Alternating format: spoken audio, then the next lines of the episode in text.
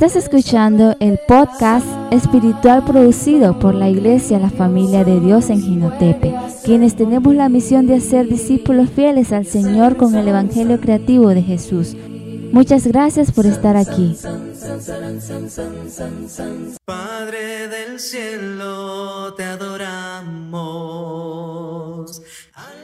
Bendiciones, amados hermanos de la fraternidad de la IDC, la familia de Dios, amigos también que nos escuchan a través de este podcast semanal en nuestra plataforma de Spotify. Le damos la gloria y la honra al Señor. Gracias a Dios le damos porque nos da la vida, la salud y la oportunidad de poder estar aquí con nuestra amada hermana Arelis Reyes, quien está ya aquí con nosotros en el podcast ¿Cómo está, hermana Arelis? ¿Cómo se siente? Pues, gracias al Señor, pues bien, con la bendición de Dios y con el, me siento privilegiada de poder, hermano, compartir la experiencia que he tenido referente pues a lo que nos ha enseñado la palabra de Dios, específicamente pues lo que eh, estudiamos el domingo pasado en la, con la predicación, ¿verdad? entonces pues espero poder con, con esta experiencia poder ayudar a hermanos y amigos que puedan ver este, este podcast.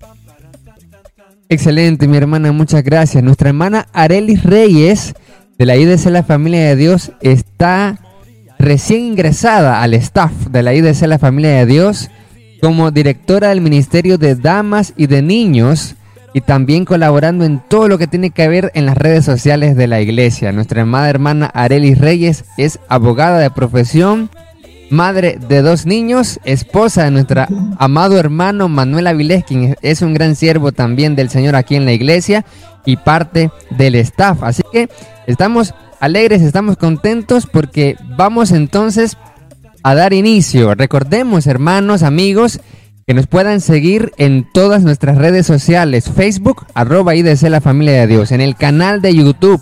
Si usted se perdió el mensaje del domingo pasado, en el canal de YouTube, Proyecto Eclesía La Familia de Dios, allí tenemos el mensaje de nuestro hermano Manuel Avilés, que nos compartió Silencio Compasivo. Entonces, allí para que no se lo pierda, también en Instagram, en TikTok, y puede contactarse con nosotros también en WhatsApp en más 505 84 11 93 12. Muy bien, amada hermana Arelis Reyes, entonces vamos a, a dar inicio a esta entrevista para que nos pueda compartir con la ayuda del Señor acerca de su testimonio, de su experiencia, basándonos en ese mensaje que recibimos.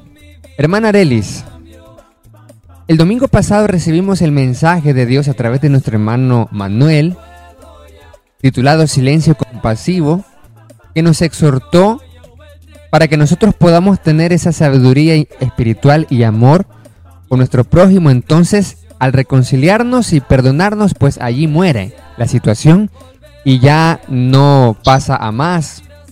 Él nos exhortó acerca de no practicar el chisme, la murmuración, divulgar las cosas. Entonces, ¿usted, hermana Arelis, alguna vez tuvo la experiencia de reconciliarse con una persona y no obstante ella terminó hablando mal de usted con otros después? ¿Podría compartirnos esa experiencia? ¿Cómo se sintió usted? Bueno, hermano, eh, cuando uno comete una falta, ¿verdad? Sea de la índole o del tamaño que sea, pues no deja de ser una falta. y cuando uno comete una falta y siente un arrepentimiento sincero, primeramente ante Dios, ante nuestros hermanos o amigos o familiares, pues lo que cuando uno se siente arrepentido, lo primero que quiere es el perdón de la persona a la que se ofendió, ¿verdad? Y entonces cuando uno se acerca a esta persona y uno conversa y se le pide el perdón y, se le, mira, hermano, hermana, familiar o amigo, perdóname, porque sé que fallé en este asunto, sé que no actué bien. Muchas veces como seres humanos quizás cometemos actos o incluso decimos cosas que no que quizás no, no quisimos decirla, pero por la euforia, por quizá porque nos enojamos en el momento, entonces decimos cosas y ofendemos a las personas, ¿verdad, Y entonces, eh, cuando uno se siente arrepentido, uno está buscando el perdón sincero, algo que, que, que te digan, está bien, te perdono, pero que sea algo que salga de lo más profundo del corazón, de decir, te perdono en el nombre del Señor y como dicen, borrón y cuenta nueva, ¿verdad? Porque es así como el Señor nos manda que nosotros debemos de perdonar y que nos deben de perdonar a nosotros, porque todos podemos fallar en cualquier momento. Y lo más idóneo, hermano, es que cuando perdonamos nosotros podamos tener ese silencio compasivo, como era el tema, de que si mi hermana eh, tuvo una falta y me pide perdón, o yo me doy cuenta que mi hermana está cometiendo una falta y yo le exhorto y veo el cambio en mi hermana, se arrepiente y pide el perdón, yo debo, hermano, guardar, tener esa ética en el ámbito espiritual, así como en todos nuestros ámbitos de la vida, tanto profesional como como persona, debemos de tener ética, también cuanto más en lo espiritual, debemos de tener ética y poder nosotros callar ese secreto, o sea, tener un secreto que no vaya yo y mi hermanita, por ejemplo, X cometió una falta y no han pasado ni cinco minutos cuando la hermana o hermano Y ya lo supo, ¿verdad? No es eso, el Señor nos manda que dice el Señor, ponte en el lugar de tu hermano, no voy a ser que seas tú mañana el que esté, el que vaya a fallar, porque hoy podemos nosotros, hoy puede ser mi hermano el que esté en el banquillo de los acusados, como decimos, mañana puedo ser yo hermano. Y como a mí me gustaría que me perdonaran, así yo debo de practicar el perdón y así debo yo practicar el silencio compasivo con mi hermano, que esa falta haya quedado entre mi hermana, entre yo, mi hermano y yo, nada más.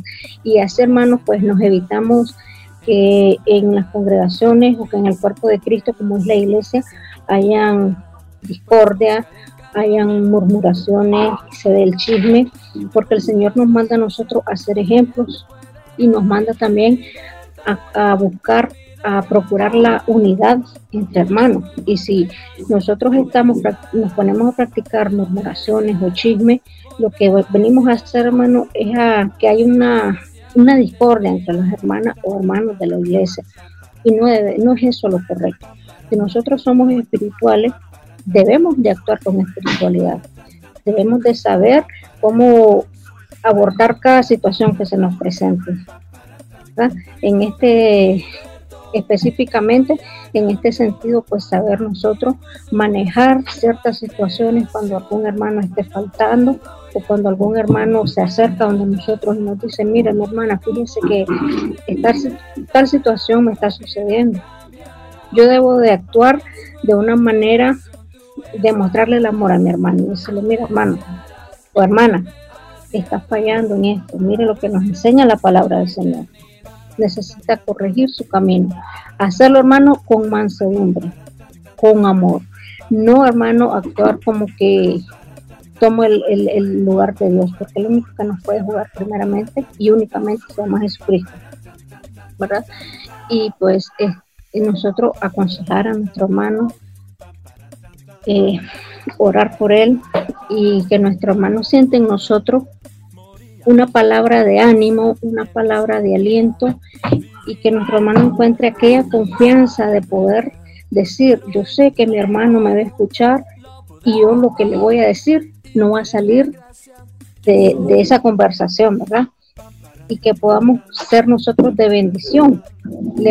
Cuando un hermano ande así, eh, cayendo en faltas o cayendo espiritualmente, ¿verdad? nuestra obligación, el Señor nos manda a levantar a los que están más débiles, los que estemos o estén más fuertes, la obligación es levantar al débil.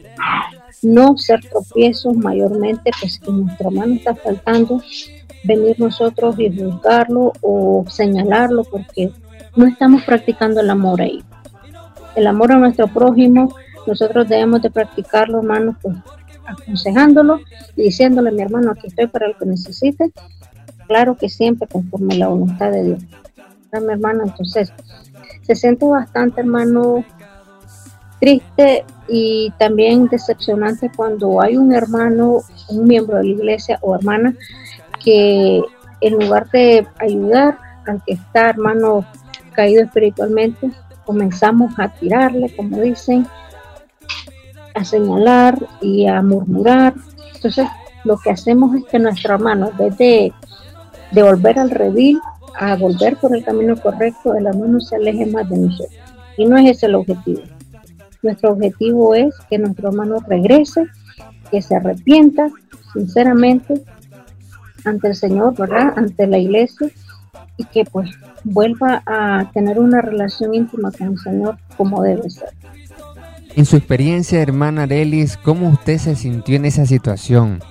En esa situación de que usted estaba con una persona, con un hermano que se suponía que se había reconciliado, que se suponía que, se habían hecho las paces, y de repente usted se terminó dando cuenta que nada que ver, de que, de que fue como que sí, está bien y, fue como superficial. ¿Cómo se sintió usted en esa situación? Eh, es una situación, hermano, bien incómoda porque cuando en lo personal yo he tenido la, bueno, anteriormente tenía la percepción de que en la iglesia había transparencia. Eso para mí una de las formas de demostrar esa transparencia es cuando nuestro hermano nos pide perdón y le perdonamos. Para mí que cuando yo digo te perdono, es porque estoy aceptando, mi hermano faltó, me falló, pero se arrepintió y sigo adelante. Después del perdón ya no existe más esa falta. Eh, cuando la experiencia que tuve, hermano, de que hubo un perdón, pero no sincero, como el Señor nos manda, se siente bastante incómodo. Ya no existe aquella confianza, aquella coinonía con aquel hermano, porque ya digo, ala, me siento defraudado. La palabra sería que me sentí defraudada porque para mí que el hermano sí me había perdonado de una manera sincera. Más cuando me enteré de la murmuración, pues de que estaba ya no solo él, sino terceras personas, me sentí incómodo, hermano. Y pues le digo que sinceramente, pues seguí al frente con mi vida espiritual porque Dios estaba conmigo porque el Espíritu Santo me impulsó. Pero muchas veces hay hermanos que son débiles en ese sentido y cuando sucede esta situación, lo mejor que, hace, que piensan ellos que eh, hacer es irse de la iglesia, ¿verdad? Y entonces debemos de ser muy cuidadosos porque a través de nuestro actuar podemos nosotros cerrar las puertas de la congregación a un hermano de esa manera. Efectivamente, hermana Arelis. Ahora, ¿qué cree usted que se puede aprender de estas experiencias? ¿Qué, podrían aprender las personas, todos los hermanos, de que eh, puedan vivir estas situaciones así? ¿Qué, necesitamos desarrollar? ¿Qué necesitamos aprender para poder eh, superar estas situaciones de que realmente uno, por ejemplo, puede estar teniendo la intención de practicar lo que dice la palabra de Dios, pero uno no controla las decisiones y la actuación de los demás, de los otros. Yo tengo que aplicar el principio, pero el otro puede que no lo aplique el principio. Entonces, ¿qué se puede aprender en estas circunstancias, en estas experiencias? ¿Qué podemos eh, sacar de valor permanente? Bueno, primeramente, hermano, eh, debemos de tomar en cuenta que cada situación que nos pasa en la vida cotidiana y tanto en la vida espiritual, debemos de tomarla como un preámbulo para algo que nos va a servir en la vida, ¿verdad? Si espiritualmente, si vino mi hermano y murmuró contra mía, entonces allí yo voy a, a, practicar algo inconverso, ¿verdad? De que, bueno, yo, yo fui quien pidió perdón en aquel momento y quizá el hermano no me perdonó sinceramente. Pero ¿qué va a pasar cuando venga el hermano y se arrepienta de la murmuración y me venga a pedir perdón a mí? ¿Podré yo perdonarlo de la manera sincera como yo quise que el hermano me perdonara en ese momento? ¿no? Esa es una pregunta y en lo personal yo le digo que sí. Eh, cuando una persona falla, pues en mi personalmente yo sí eh, practico el perdón sincero porque procuro, ¿verdad?, de que hacer las cosas como Dios lo manda. Y en cuanto a que no podemos tener el control de las decisiones de los demás o del actuar de los demás, es algo que tenemos que tener pues bien, bien claros nosotros, de que como nos decía una, en una ocasión el hermano Eric García, recuerdo que en una ocasión él dijo, bueno hermano, usted ya le pidió perdón a su hermano y tiene un corazón arrepentido y pide el perdón. Ya queda en la conciencia del otro hermano si le perdonó o no le perdonó o si le perdonó de una manera superficial como hablábamos. Nosotros debemos de aprender, hermano, a practicar la prudencia.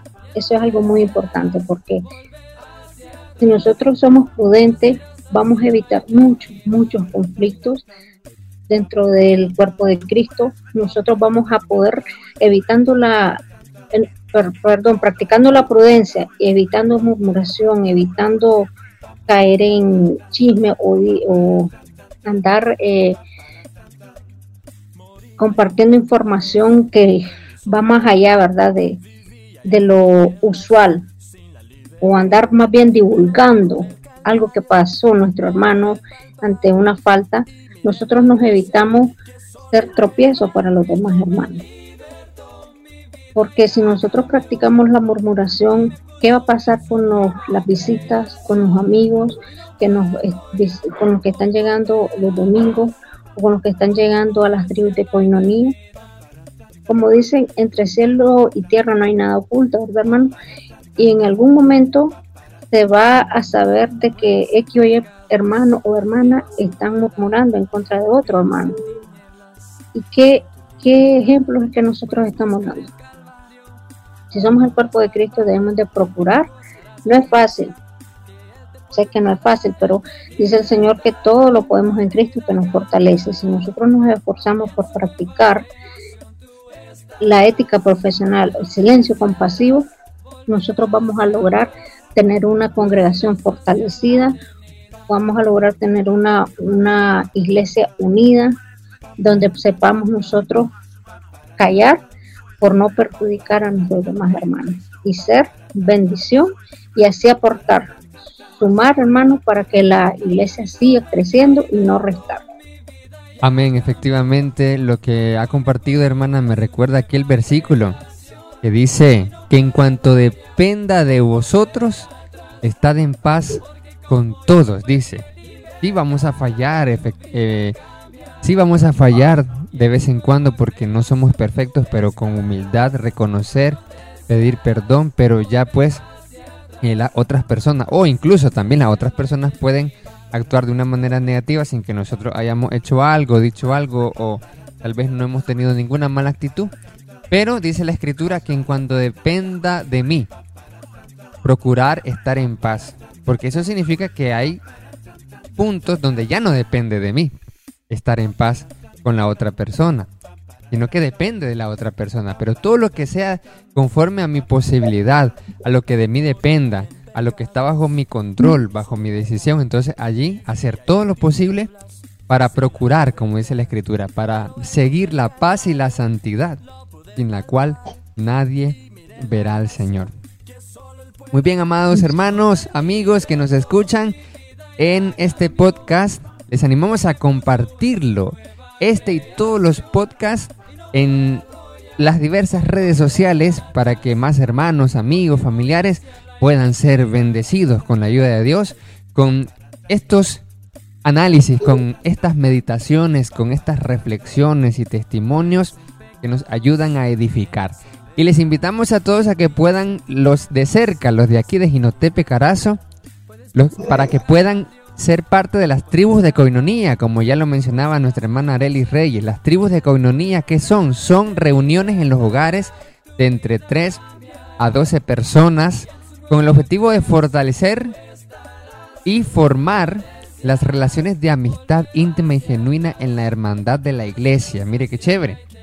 Y allí es donde aprendemos, practicamos los principios de la coinonía.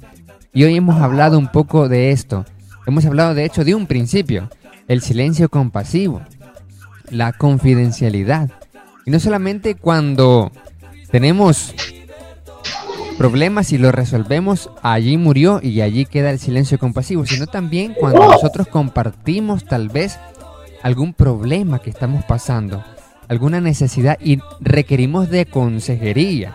Entonces nosotros vamos a querer que eso se quede con el consejero o con la persona que nos está ayudando, no que lo divulguen, oh, para que todos se den cuenta cuál es mi problema personal o matrimonial. No, eso también es el silencio compasivo. Que si tengo tal vez alguna dificultad y estoy solicitando alguna ayuda, el silencio compasivo también se aplica ahí, no que todos se den cuenta que estamos en una completa desgracia, por ejemplo.